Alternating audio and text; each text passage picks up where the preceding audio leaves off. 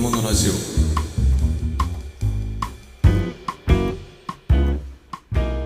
カチャ料理無糖武藤拓郎です。武藤太郎です。このラジオは少し変わった経歴の料理人兄弟が食べ物の知られざる世界をちょっと変わった視点から学んでいくラジオ番組です。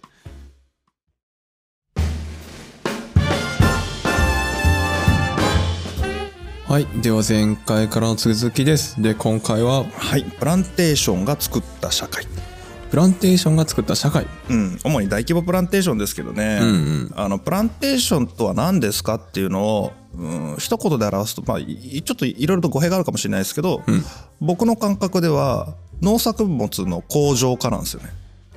農作物の工場化、まあ、プランテーションって言ってるもんね。うん。もうもうひたすら同じものだけを作る。だから麦作らないトウモロコシ作らない。そんな畑があったら全部つく潰してサトウキビに変えろと。あで全部金に変えろうんうんうん。でその金はどこに行くったらプランターの懐に入る。うんうんうん。オーナーの人っていうことでねざっくり言うと。でそれが一部給料として払われていくとかね。それは監督とか白人労働者とかもいるから。ああそういうことね。あであの商品のように扱われた奴隷とはいえもちろん人間なので、うん。生活コストもかかるんでそこはちゃんと負担しなければいけない。うんうんでこの生活物資をねうん。地元で手に入れられない環境に作り変えちゃうわけじゃないですか。当然生態系もボコボコに変わるんですよ。ああそうなんだ。で生物学的に見てもえげつないことになるんですけど。まあ確かに単一植物でごっそり変えるっていうのははもうなんだっけ林業の時の杉に全て植え替えた結果、今こうなってるみたいな。ああそうですね。杉花粉に悩まされる現代人みたいな感じなんだろうねそういう状態が島丸ごとっていうふうに。島丸ごとか。やばいよ。えぐいね。もう元無人島かどうか知らんけど、うん。基本的にやっぱりえげつないことですよ。そうね。島国って結構そこの生態系って確立というか独立してるからさ、はい。変わりやすいよね今のドミニクカとかハイチのある、えー昔の言い方で言ったら、えーイスパニョラ島かな、うんうん。あの辺なんかも全然違う生態になってるはずですけどね、うんうんうん。はい。じゃあこの生活物資はどうしてるかっていうと、うん。まあ、イギリスの植民地に限って言えば例えば、えー北アメリカ。今のアメリカ合衆国ね。うんうんうん。ああのさっき言った、えーバージニアとかさ。うん。はいああいうところから買うわけですよ。はいはい。そうなんですバージニアとかああそういうことね。そっちで農業やってるんで、うん。他の島とかでやってるんでブラジルとかだったら広いから他で農業やってたりするわけじゃないですか、うん。そこから買わないと自分たち農家なのにそこから買わないと食っていけない。うんうんちょっと待ってよ。要はね農作物っていうのは本来うん。古代から人類の歴史でいくとさ、えー自分たちの腹を満たすために作られてきましたよね。うん。麦にしてもじゃがいもにしても米にしても、まあ、それが基本中の基本じゃないですか。はい。で日本なんかだったら裏作とか二毛作とか言って商品作物を作ってこれはお金に換える。こっちは食べる分みたいなことをやりますよね。うんうんうん。でプランテーションは米作らずに商品作物だけ作ってる状態なんです。ああはいはいはい。まあ、現代そういう農家さんすごく増えてますけど、うん。このね金星あたりとかだと結構致命的なんですねうんうん。で世界で初めてこれをやり始めてもう二毛作の表やらずに裏しかしないから、うん。食えないから。っていうかサトウキビ食ってたってさ別に腹たまんないし 正当しなきゃいけないし、はい。で売って金に換えてその金でよそから穀物買うっていうわけわかんないところが生まれる。でそれが現代につながってるわけですよ、うんうんうんうん。っていうのがこのプランテーションがもたらした社会のまず基本中の基本ですね。まあまあ農業自体なのに主食作ってなかったらね、はい。あの食べるもんないもんね。なんでこのプランテーションが生んだこれモノカルチャーっていうんですけどね。単一文化って意味で。ああモノカルチャー。あモノって一つのとかいうモノクロのものですよね。あモノトーンとかのものあうんモノラルとかね、一個のさ商品作物だけで出来上がったカルチャー文化。っていう意味でモノカルチャーっていうのがね出来上がってくるんですけど、うん。まあ、うん、これ本に書いてあったんでちょっとそう思いますけどプランテーション依存社会ですよ。おおもうね周りにないんでそこで働いてそこで銭もらって支えてもらわなければ生きていけない。おーそっか。ここだとサトウキビの事業破綻したら島一個丸ごとっ吹っ飛ぶ。ていうことだよね、はい。あで逆にね経済的な目線で見ると経済のサークルがめちゃくちゃでかくなりましたよね、うんうん三角貿易もまさにそうですけど、うん。えーっとここで砂糖を作ります。えー南米とかカリブ海とかで砂糖を作りますと、はい。この砂糖がイギリスに渡ります、うん。でイギリスで砂糖を売ってそこで、えー医療洋服とかねそういうのを作ったのを買って、うん。で銃とか鉄砲とかそういう武器も買ってでそれを今度アフリカに持って行って、うん。その武器や薬や食料と奴隷を交換してこの奴隷を、えーまたプランテーションにも連れて行ってそこで奴隷を売るっていう。うんうんでまた砂糖を作るっていうその3つがぐるぐるぐるぐる回る。これを歴史の教科書で社会の教科書に出てくるあの三角貿易三角貿易ね。人間の闇の部分ですよね。おー。あこれでなんかちょろっと説明はしたよね三角貿易ね。でねこれはね経済的な効果がもう一つあって、うん。要は生活物資をよそから買わなければいけないので、うん生活物資を作る生産者っていうのが登場するわけですよ。はいはい言ったら例えば50年間の間に百何十万人を連れてきましたみたいな島があったりするわけですよね。うんこれマルティニーク島とかもそうなんですけど100万人の胃袋を支える食料を作ってる土地はそれだけで成り立つわけですよ。あまあ100万人だからね相手がね。まあ、累延べですけど、ん。もう数十年間で100万人連れてこられたらさうん。100年間で100万人ってことはまあ鳴らしても毎年2万人追加とか5,000人追加とかやってるわけですよ。ああまあこの辺だと市町丸ごとだもんね。2万人の胃袋を支え続けてるっていうのはそれはもうビジネス成り立ちますよね。そうだね、はい、洋服もそう。ああそうなんだ。で、えー、と工作機械あの機械じゃないか、まあ、クワとかさああいうの好きとかフォークとか必要じゃないですか、うんそれを作る人たちもいるじゃないですか、うん。っていうそういう別の産業を副次的に生み出していって支えていったりとかあと例えばロンドンなんかだと製糖会社がありますよね。うんってことはロンドンに運ぶ船会社がありますよね。うん。でなんか税金やなんやらやの勘定するような会計士的な人が出てきたりとか小売業だったりとかいろんな人たちが出てきますよね。うんうんうん。でそのプランテーションを中心にした別の副次的なビジネスがこう紐づいていくっていう感じになる。ああ掛川みたいだね、うん。エコポリスあるし。あーそうね。工業団地か、工業団地の人数でだけでもん。あるし、そこに視察来たりね、外部からこう毎月の毎月毎日のようにどっからか人が来て、それでホテルがやたらといっぱいあったりとかね実際例えば、うん、と現代でも普通にありますよね。うんあのもっと複雑でもっとクリアになってますけど例えば世界の大企業であるアマゾンというのがあって日本にも巨大倉庫ありますよね。うんうんうんでここで物を運ぶ運送業者っていうのはアマゾンにある程度の完全じゃないけどある程度の依存性を持ちながら社会が成立してる。ああそっか依存だと1個じゃないといけないからそれぐらいのね大規模じゃないとそうなんです。でそこに例えばエネルギーを供給しているとか。ああはいはいはいで取引をやってる人たちもいれば株のやり取りをしてる人たちもいてそれがあまりにもプランテーションに集中している。で、まあ、砂糖は今回のテーマだからそれをメインで話してますけど、ん。当然毛織物とか綿花とかね木綿とかああいったものもあるんで、うんうん。それぞれのプランテーションに紐づいたいろんなビジネスが動いていくんですけど、うん。ただこのプランテーションと言われているモノカルチャーを作ったえー作物ですよね、うん。タバコとか木綿とか、えーいろんなものありますけどその中でも砂糖が群を抜いている、砂糖が群を抜いてる、圧倒的に力を持ってる。これなぜかというと生産量が木綿の比じゃないんですよ。ああそうなんだ。めちゃくちゃ量が多くてしかも消費する人数がマーケットのサイズが桁違いなんですね。はあで洋服って言ってもね貧乏人お金ないんで、うん買ってきて5着持ってたら回せるんですよ。おおそんな感じ？もうだって僕らでも毎日ね あのスティーブ・ジョブズじゃないけど同じ服5着持ってさうん。ぐるぐる回してればちゃんと洗濯してってもまあまあ1年か2年は平気で持つじゃないですか。持つね。贅沢しなければ。うん。砂糖って食べ物なんで消えるじゃないですか。そうね。どどんどん消えるんでどんどん市市場ってでかくなるんですよね。ああ流行ればね。そう。で流行ってるし。うん。でイギリスの社会の中でも砂糖プランターがめちゃくちゃ強くなっていくっていう状態ですね。うんうんうん。はい、でもう糖蜜でラム酒作って経費が賄えるほどになったっていう話はもう前回したんですけど、うん。砂糖はそれでも高級品なんだけどやっぱり売れていくっていうような状態になってプランターだけがクソほど儲かった結果、うん。このプランテーションを持ってる所有者はね、うん。どうするかっていうととっととイギリス帰るんです。おおえそうなの？うん、別にいたいそのね島にいたいというモチベーションはないんです。ああまあそうか監督とか他にもいるから。そう。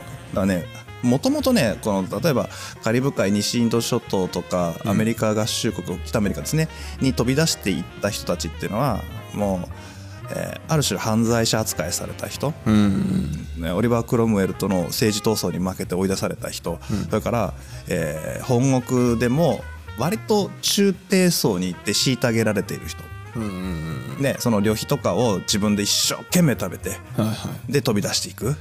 ああまあ一攫千金を夢見ていった人たちみたいな、が多いんですよ。だから自由を求めてってピルグリム・ファーザーズみたいな人たちもいれば、うん。えー割と経済系な的な理由でね政治的な理由で、えー行って一旗あげてで帰って貴族っぽいことをしたいわけです。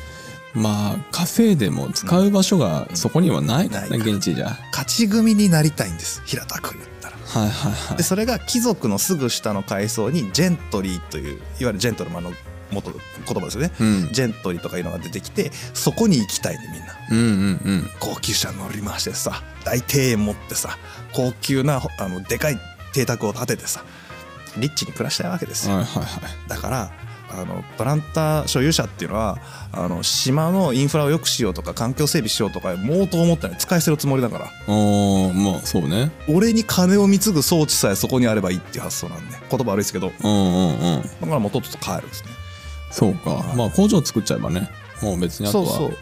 あとはあの中所得者階級の白人の監督とあとは大量の黒人奴隷がいればいいうんうんみたいな状態なんですね、えーっとねどこで読んだったかな？えーっとカリブ海全体をざっくっと言うと、うん比率的には白人監督が2万人くらいいるのに対して黒人奴隷が50万人とか多分そんな比率、おー25人に1人だうん、うん。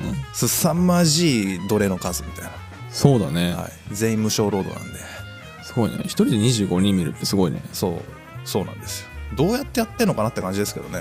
うーん。まあ奴隷ってまあうちらは感覚がないからね。あの、どういう扱いをしてきたのかとかどういう生活をしてるのかってさなんかあのアニメとかさ、うん。ああいう映画とかだとさ、うん。過酷に描かれてるとこもあったり、うん。どれが本当か分かんなくなっちゃってるからうちら、うん。実際どうだったんだろうなとはちょっと思う。まあ結構あの割と忠実に描かれてそうだなっていう映画が多いっすよ。うーん。すあのより過酷に描いてるように見えても割とそれがリアルだったりするかもしれない。うんそんなもんだと思いますけどね。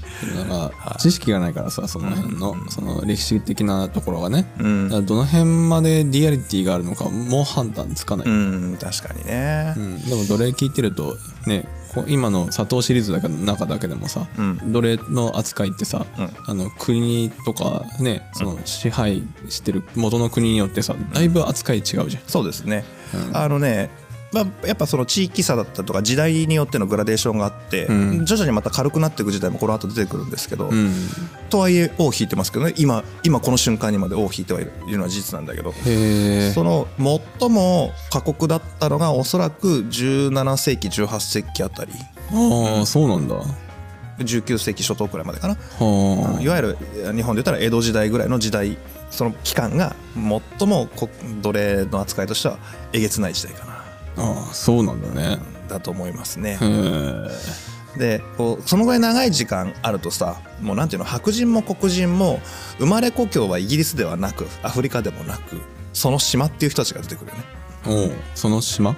そうえっとプランテーションのそばあるところで生まれ育ったっていう人たちが当然出てくるよね。ああそれはそうだね。もう2世3世っていうのがね。うんはい、で、えープランターや監督の中でも大金持ちになって本国に帰りたくても帰れない人たちとその子孫が残りますよね。うんうんうんで彼らはやっぱりその本国の文化に憧れを持ってるのでえーっとねイギリスやヨーロッパで流行っているものを現地に持ち込むんだけどうんでも環境が違いすぎますよね暑いんでうんうんイギリスなんか寒いじゃないですか。寒いね。だから暑いところとに合わせた新たな様式にちょっと変えられて定着していく例えば建物ですね。うん。コロニアル様式っていう建築様式があります。コロニアル建築様式。そうそう。コロニアルっていう、まあ、コロニアルスタイルとか言われる建築様式ですね、うんうん。これは、えーっとね、特徴的なのがでっかいベランダとかテラスがある。でっかいベランダ？うん。テラス？うん。うん。で入り口にポーチがついている。ポーチ？はい。まあ、テラスみたいなやつとかね、うんうん。ついてますとであの割と自分の好みに壁の色を塗り替えちゃう、うん。カラフルな家。うんうんこれあれなんですよ。カリブの海賊もう第1話一番最初の概要の時に言いましたけど、うん。ディズニーランドのカリブの海賊の建物ってなんとコロニアル様式で作られてるんですよ。あーコロニアル様式なんだ。うん。もう Google フォトかなんかで見てもらったらいくつか写真バーッと出てくると思いますけどこれねって。えどれっていうとなんかそう確かにねカカリブの海賊入り口。それあそれそれそれみたいな感じとかね。あー。わかりやすいですよね。1階と2階にちょっと広めのベランダとかテラスがついている。うんうんうんうん。これはね、あの風通しを良くして日陰を作りたいんですよ。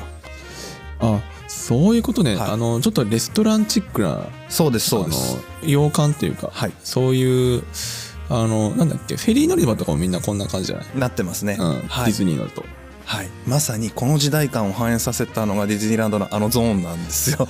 ああそうなんだ、あのフェリーっていうかあのなんていうの外輪のついてる船が客船が走ってますよね、うん走ってるね。船がありますね、はいはい。あれなんかも時代的に多分あれ、えっとコロラド川かミシシッピ川か何かを模してます多分ね。あそういうこと、はい時代的にそういうあたりなんで、うんうん1700年代1800年代くらいがテーマになってるはずですね、まさにコロニアル様式で、まあ、実はアメリカ合衆国の中だと、うん。またちょっと環境が違って時代が100年200年後になるんで、うん。えーフェデラル様式っていうのにまた変わっていくんですけど、でもベースはこのコロニアル様式あそうなんだ。にあるんですね。はい、で白人がその現地にうん。本国のものを持ってきましたよね。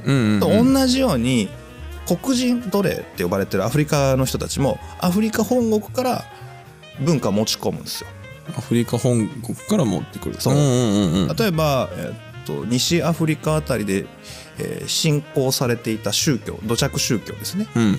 うん、ちょっと名前よくわからないですけどその精霊がとか、えーいう信仰があってでそれが、えーキューバとかジャマイカとかえーバルバドスとかに来ますよね。うんうんうん。まあ、フランス領とかスペイン領とかあるんですけど特にフランス領とかスペイン領っていうのはめちゃくちゃカトリックの国なんであスペインもフランスもめっちゃカトリックなんですよ。ああそうなんだ、認めんぞ他の宗教はみたいなとこあるんで。ああどっかで聞いたね、これじゃゃがいものシリーズの時にスペイン人があの征服しに行った話をしたと思うんですよ、はい。ペルーのあたりをね、はいはい。行きました。インカ帝国の時。にあインカ帝国ね。はい。その時にお前たちはカトリックを信じるべきだみたいな。あああったね。強化政策みたいなことやってましたよね、うん。であんな感じなんで他の宗教を信じてる奴隷っていうのはあんまり許されないんですよ。ああまあそうなるね。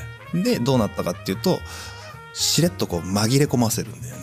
紛れ込ませる、はい、だからこれねブードゥー教っていう宗教がカリブ海近辺にいくつかあって今でもハイチとかでね、うん。中心にあるんですけど、あのブードゥー教っていう別の宗教なのにそこに聖マリアとかねあのキリスト教の世界に出てくる聖人が紛れ込まされてる。融合してっちゃう。あそうなんだ。で言い訳になってくんだけど気がついたらそれが新たな信仰として成立して新しい宗派になっていくおーもう色塗り替えられちゃったなそうそうもう完全に違うものになったりとか、うん。あとアフロカリビアンって音楽ありますよね。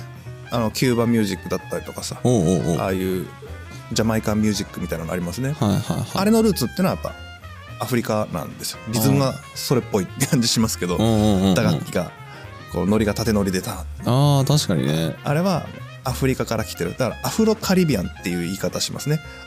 アフロなんとかアフロあのヘアスタイルもアフロっていうじゃないですか。うんアフロっていう。アフロってのはあれアフリカンって意味なんですよ。あそうなの、はい。だからアフリカとカリブがくっついたからアフロカリビアンっていう表現をされてるんで。ああそうなんだ、はい。そうなんですそうです。もともとアフロってのはアフリカのっていう意味から出てきてるんですよね。はあ全然アフロっていう髪型がもう独立して覚えてたわ あっちあれはあそうそういうことですね、うん。うん。まあちょんまげがジャパニーズとかって言われるのか分かんないですけど、うんうんうん。そんなような感じでアフリカンスタイルっていう意味でアフロヘア。そういうことね。ことです。あそうなんだね。ですです、へえあもうアフロヘアって僕らあのパンチパーマみたいなのをわざわざコテでやりますけど、うん。あの本当にアフリカの方にはそれが地毛の方が当然いらっしゃるんで、うんうん。だからあのアフリカンという意味でアフロって言われてる。ああジャポニカ米とか一緒か？ああっぽいね。そんな感じじゃない、日本の米っうん、アジアンぐらいの感じじゃない？ていう感じかな。うん。っていう感じなんですよね。はんはんはんで、えーっとこういったプランテーションを中心とした新しいなんだろうネオカルチャうん。ー、うん、がこうごちゃ混ぜになって作られていく。うんうん。でこれだんだん時代が下っていくとねもう数百年200年とかあるんで、うん。ここになんか中国系の人が来たりインド系の人が入ってきたり日本人が入ってきたりとかするんですよ。そのたんびに混ざって混ざってもはやなんだかわからないっていう風になっていく。そうなんだ。それはねもう人種のるつぼがここにあるんですよ。よくアメリカの例えばカリフォルニアロサンゼルスなんか行くと人種のるつぼだってこれ教科書に載ってますよね。日本の世界史の教科書にそのように書いてあります。けどその人種のるつぼは別にロサンゼルスに始まった話ではなくてうんそもそも植民地っていうのはそういう性格を帯びていたってことなんですよ。まあそうだろうね、うん。確かに。もうだってボストンだってね、うん。えーバージニアでも多分似たようなことが起こっていくしうん。この後の歴史で出てくる1800年代になるとうんニューオーリンズっていうのが出てきますね。おニューオーリンズ、はい、ルイジアナのミシシッピ川の河口のところメキシコ湾に面してるところのあのジャズの発祥の地として有名なニューオーリンズ、ね、ニューオーリンズね、はい。うんうんうん、まあ、あそこなんかも完全にごちゃ混ぜ文化から生まれただからジャズなんですよ。あーそっかいろいろ文化混ざって独立してできたんだ、あそこもともとフランス領だった時代もあるしスペイン領だった時代もあって、今アメリカですけどでそれらのヨーロッパ系の文化とあとそこに連れてこられたタバコ産業麺、えー木綿産業に従事していたあと砂糖プランテーションもあったんでそこに従事していたアフロ系の文化も入り混じってでその結果黒人が奴隷かつての奴隷だった人たちの側から生まれてきた自由な音楽もう解放しろっていうエネルギーとともに生まれてきたのがジャズなんですよね。あーそういうことか。その手前にビッグバンドブラスバンドみたいなのがあって。はいはいはいはい。そういうふうにこうごちゃ混ぜになって生まれてくるっていうのがあのプランテーションの別の側面ですね。あー。モノカルチャーから。だからジャズってあの昔から有名な人っていうと割と黒人の人が多い。そういうことですね。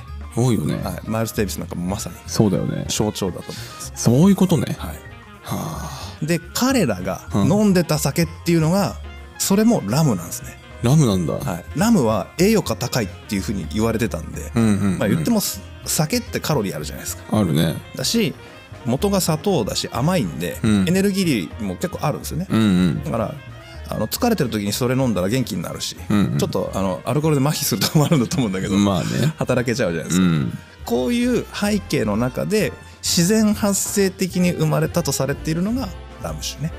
はあ。で諸説あるんですよ。バルバドス島で作られたとか、えープエルトリコで作られたとかえーいくつかの説はあるんですけど、うん。あの分かんないっていうのが正直なとこ。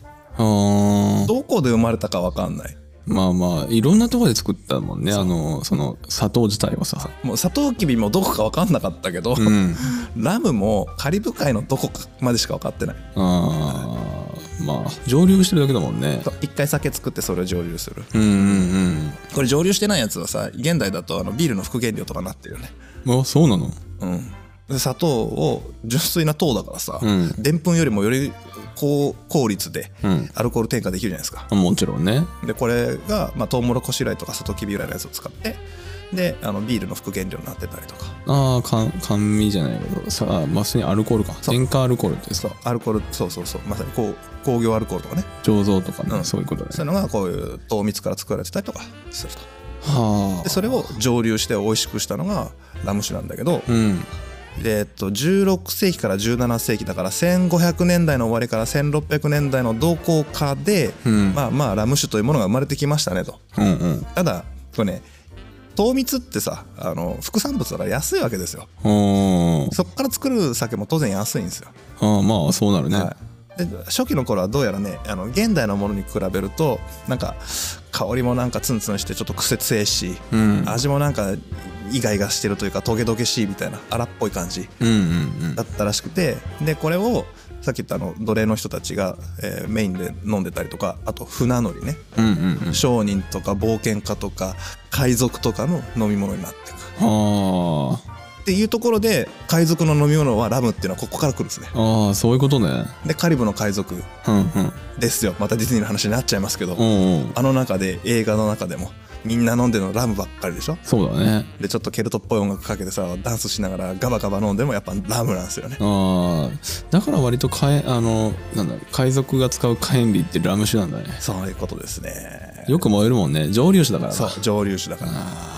でこの蒸留酒をねであるラム酒をうん。バージョンアップさせた人がいるんですよ。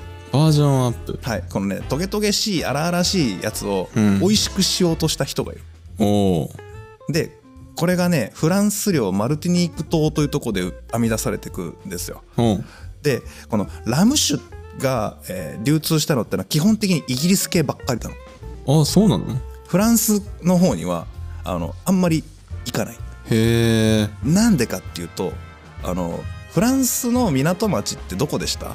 フランスの港町はある、アムステルダムそれオランダね。あれ？じゃあフランスって面知ってるか？フランえっとオランダのアムステルダム。イギリスのロンドンやブリストル。うん。フランスのボルドーなんですね。あボルドーか、でボルドーにはですねブランデーコニャックの文化がもともとあるんですよ。おだってワインを蒸留したらできるじゃん、おあそうだっけ？うん、ラインワインを蒸留してお酒を作ってそれを飲むっていう文化があってうんうんでこの琥珀色のやつが何年もの何年ものって言ってうんうんうん。いうふうになっていくわけですね。もう広く言っちゃうとウイスキー系のやつですよ要は。ねあだからコニャク高いんだ。でそういう文化があるんですね、うんでそうするとそれを作ってる人たちからするとラムなんか持ち込んでくれるなってなるわけですよ。糖蜜もいらねえよもうあるしねもっといいやつが。逆にそれをあの許しちゃうと、うん。ライバルになっちゃうからやめろって言って正式に圧力をかけるわけです。はあ。そうするとこれフランス領マルティニーク島っていうのは1635年からフランス領なんですけど、うん。あのねラムが作れない売れないまあ作ってんだけど本当はあるんだけどその本国に持ってけないわけですよね。うんうんうん。しょうがねえなこれどうするっつって、まあ、糖蜜できちゃうしでも自分たち自家消費するのも限界あるよね、うん、誰か買ってくんねえかなって言っておなんかどっかでラム酒作ってるらしいじゃんって。あいつらに売りゃいいじゃん。っうん。て言ってあの見つけたのが今のアメリカ合衆国のマサチューセッツあたりのあの当時ニューイングランドと呼ばれていた、うん。えー東海岸の北の端っこね。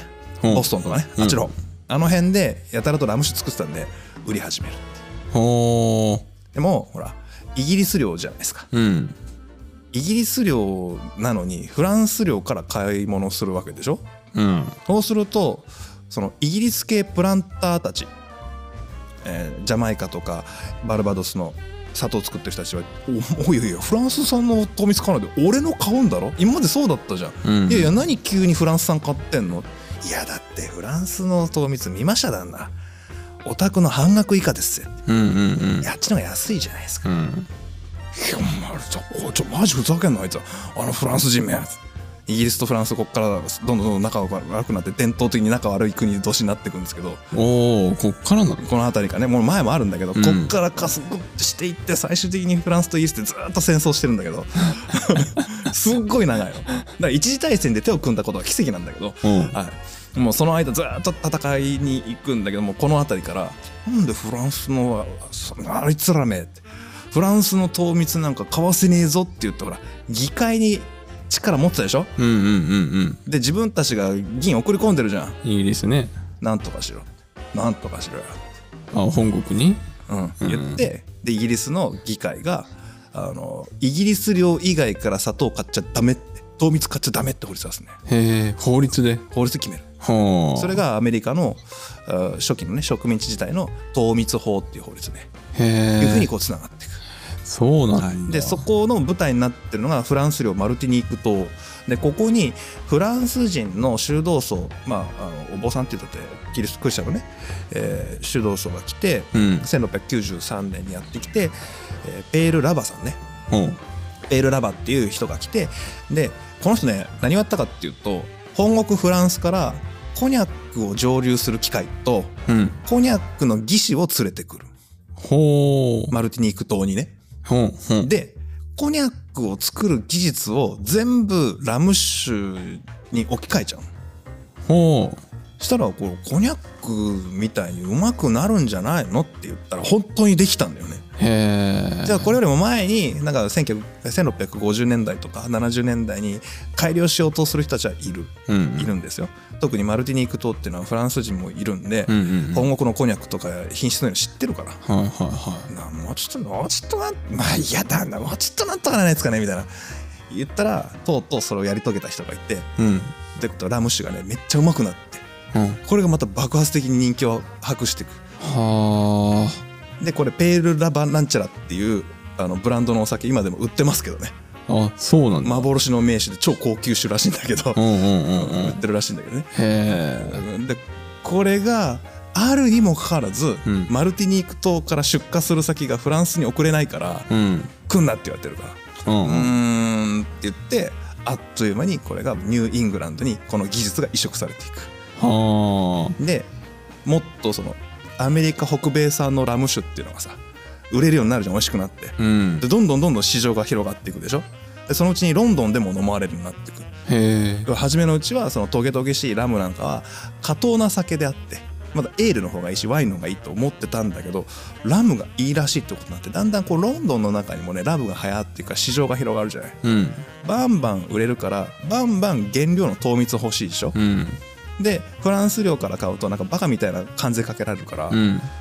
じゃあっつってバルバドス島とかジャマイカ島とかあの辺のイギリス領からガンガン糖蜜入れていくわけよ。うんで足りないじゃん。うん。うん密輸するんだよね。密輸？そうきたか。そう密輸するんだよ。はあよっぽど足りんかったね。うん。だし安いしなんなら。あまあもうね関税さえ通んなければ安いもんね。だってそもそも半額なんだから。うんうん6割引き7割引きの糖蜜をフランスが余ってるからバンバン売ってくれるんだから、うん。しかもほら東海岸ってもともと海岸じゃん。長い海岸じゃない。海岸だね。でギザギザギザギザしてさ。でさ監視する方も大変よ、まあ無理だよね。うん、見切れん。うん。見切れんしその徴税人って言って税金を取るためのねうん。管理者がいるんだけど大体あのラム酒作ってる人たちのお友達だったりするわけ。うんうんうんちょっとこう銭渡してね、うん。ちょっと飲ます時はね。もう何も言わないから。まああの監視してる人たちはあんまりあれだもんね。その別に止めたところであんまり利益関係ないもんね、はい。むしろ身の回りの人が売れた方がうん。自分のいるその世界の中ではうん裕福になるもんね、そういいじゃんってことになってでうん。糖蜜法が1700やべえこれ次回の原稿の文章喋っちゃってるな俺まだ書いてねえんだけど。書いてない。えっと1733年かなにその糖蜜法が限定30年間で施行されてうんうん。その運用されてるはずなんだけどまともに運用されずに骨抜きにされてとりあえずあるみたいな状態。で放置されるみたいそうなんだ。なでもあのジャマイカとかバルバドスにプランテーション持ってるオーナーたちはあんまり文句も言わない。うーん。それは別のうまみを見つけたからいいもうもうもういいやその辺めんどくせえからもう勝手にやってっつって。ああまあ言ってね違うもっといい儲け口の方に走っていくっていう。ああそういうね。なんだっけラム酒ってさなんかブランドを今この作ってるじゃないそのラム酒としての世界的ブランドとして確立してる、名前ちょっと忘れちゃったけど。そこのなんかね認証マークはい。ララム酒の認証マークあるじゃない、うん。なんだっけあれ。普通にね弓っぽいんだけどえー、俺ラム酒詳しくないんだよね。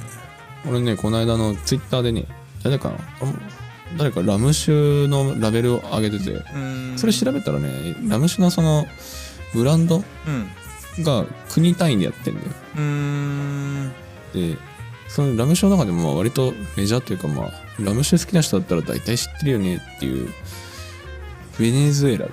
ベネズエラ DOC っていうおーはいはいそうそう検索履歴者だったわ。うんうんでこの DOC がね原産地故障ってあのブランドとしてね、うんここの生産地ですよっていう認証のやつなんだけど、うん。ベネズエラはそれをあのラム酒で取っててさなるほどねでさっきのフランスのくだりがあったじゃない、はいはいはい。そのコニャックでとか。うん。でこれの確かねどっか読ん読んだらね樽熟成1年間っていうのが決まってるのよ。なるほどね。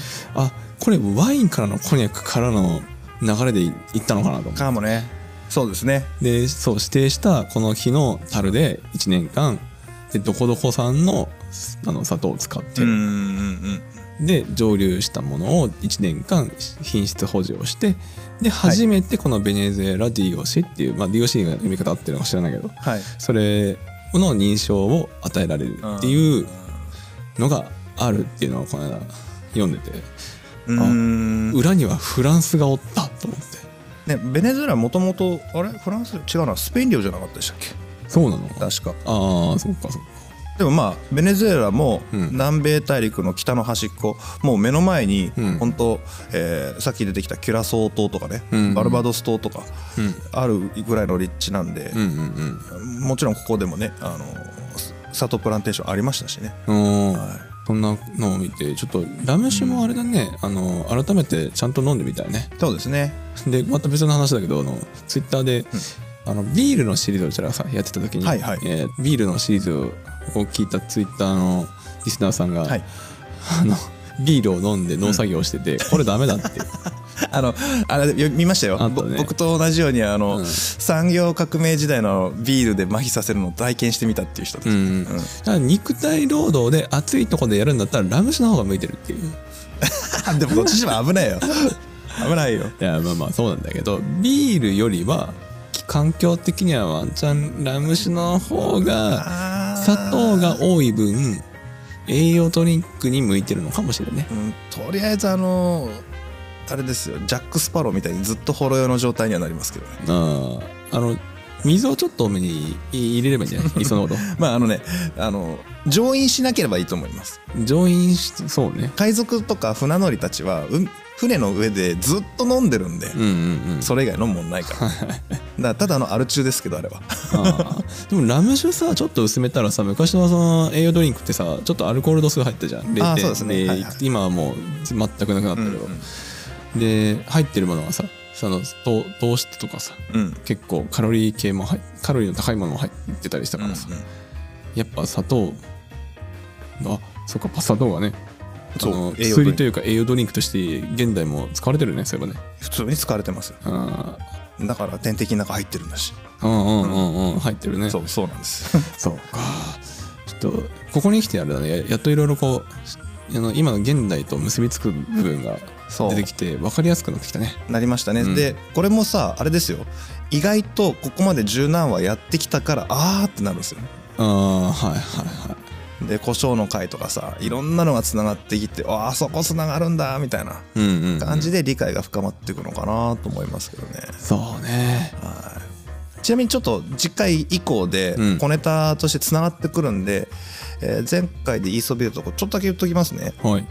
ニューアムステルダムっていう話を前回の放送でしてますね。うんうん、うん、1626年にオランダがニューアムステルダムをえー作りました。これが後にニューヨークに変わっていきますうん。これはあの1665年から67年の間にイギリス・オランダ戦争っていうのがあるんですね。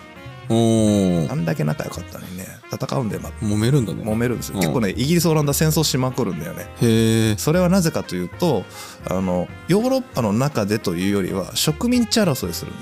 ああ南北アメリカの中、えーインド近辺うん、うん、アジアの中、えーアフリカ大陸の中とかで戦いをやるわけね。広いなうんでこれがもう一次大戦くらいまでずっとあるんだけどいろんな国がその植民地争いで本国ではないところで戦う。うんうんでこれの結果なんとねオランダが勝ちのような状態になるんだけどこのイギリス・オランダ戦争でね。うんであのニューアムステルダムは分かった。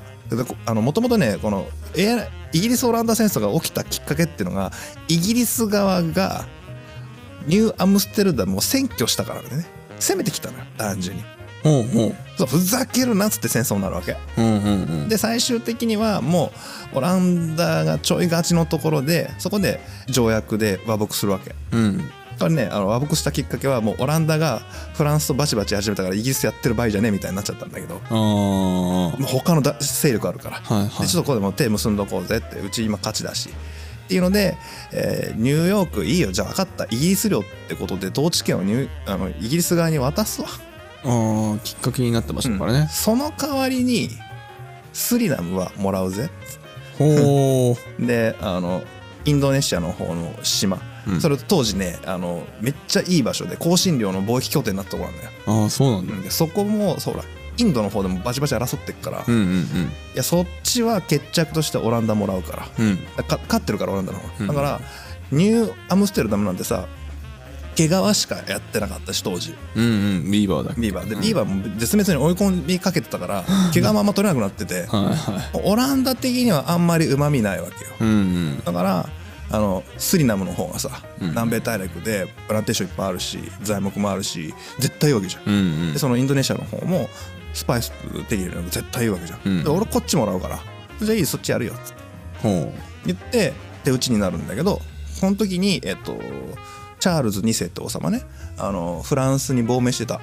であの王政復興の時に帰ってきた王様いるじゃん。はいはいはであのその弟がいるんだよえその弟が、えーこのイギリス・オランダ戦争でバリバリあの海軍強化なんかで戦ってるんだよね。うんうんで決着させた時にチャールズ2世が弟に「じゃあもうここ？そのマンハッタンあたりお前やれよ」お前にやるよみたいな感じで「うんお前が見ろや」っつって言うんだよ。でその弟がヨークって名前なんだよ。おおそうなんだ。はいヨーク公ってねなんとか公ってあのあの公の字ね。はいはいでこのヨーク公は後にチャールズ2世の後を継いでね次の代の王様になる。でジェームズ2世になっていくんだけど、うんうん。この時点ではヨークなのヨークさんなのへえだからニューアムステルダムを改名してうん。ニューヨーク。ああそうなんだ。ヨークもやっぱ人名なんだね。人名なんです。へでそれがその名前として残るんだけど、えうんこれは次回以降の頭出しをしておくと実はニューヨークの町というのは砂糖産業ででかくなった町なんです。え？そうなんです。そうなの？まさか当時のオランダからすると、うん。こんなに使い物なんないマンハッタンあたりのあんなところ、うん。もういらねえよって言ってお前にくれてやるみたいな感じでこう解雇したわけじゃないですか、うんしたね。それはあの既存の産業的に見たら確かにそうなんですけどうん。材料を自分のところで取るのではなく遠くから持ってきて加工して売るっていうね、うんうんうん。日本があの高度経済経済成長期ってそうじゃないですか、うんうん。加工貿易ってやつね。そうだね。ニューヨークってまさに加工貿易で盛り上がってそのメインの商材が実は砂糖へ知らない人多いですよ。えもう全然イメージないもんニューヨーク産の砂糖なんですよ。ニューヨーク産っていう言葉がピンとこないよね現代人ね。おおうん。ニューヨーク産っていうかねそれ東京産みたいな感じだもんね。そうそうそうそうそう。うん。まだ東京産の方がわかる？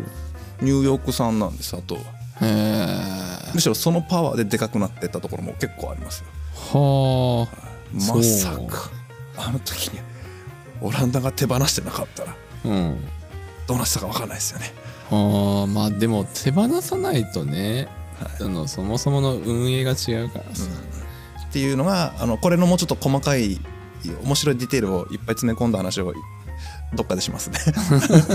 それねあのアメリカ独立のところまでずっと行くし現代にもつながるところがあるから。ああそういうことねそれはいずれちゃんとやりますよ、はい。かりました。ということで今回はこの辺で終わりたいと思います。ありがとうございました。はい、ありがとうございました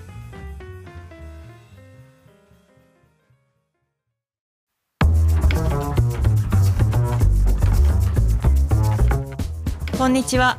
食べ物ラジオサポーターの福門です。食べ物ラジオでは活動を応援してくださるサポーターを募集しています。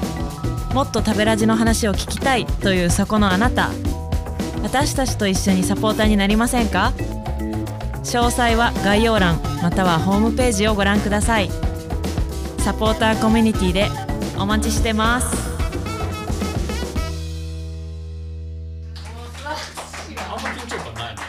心臓バクバクして。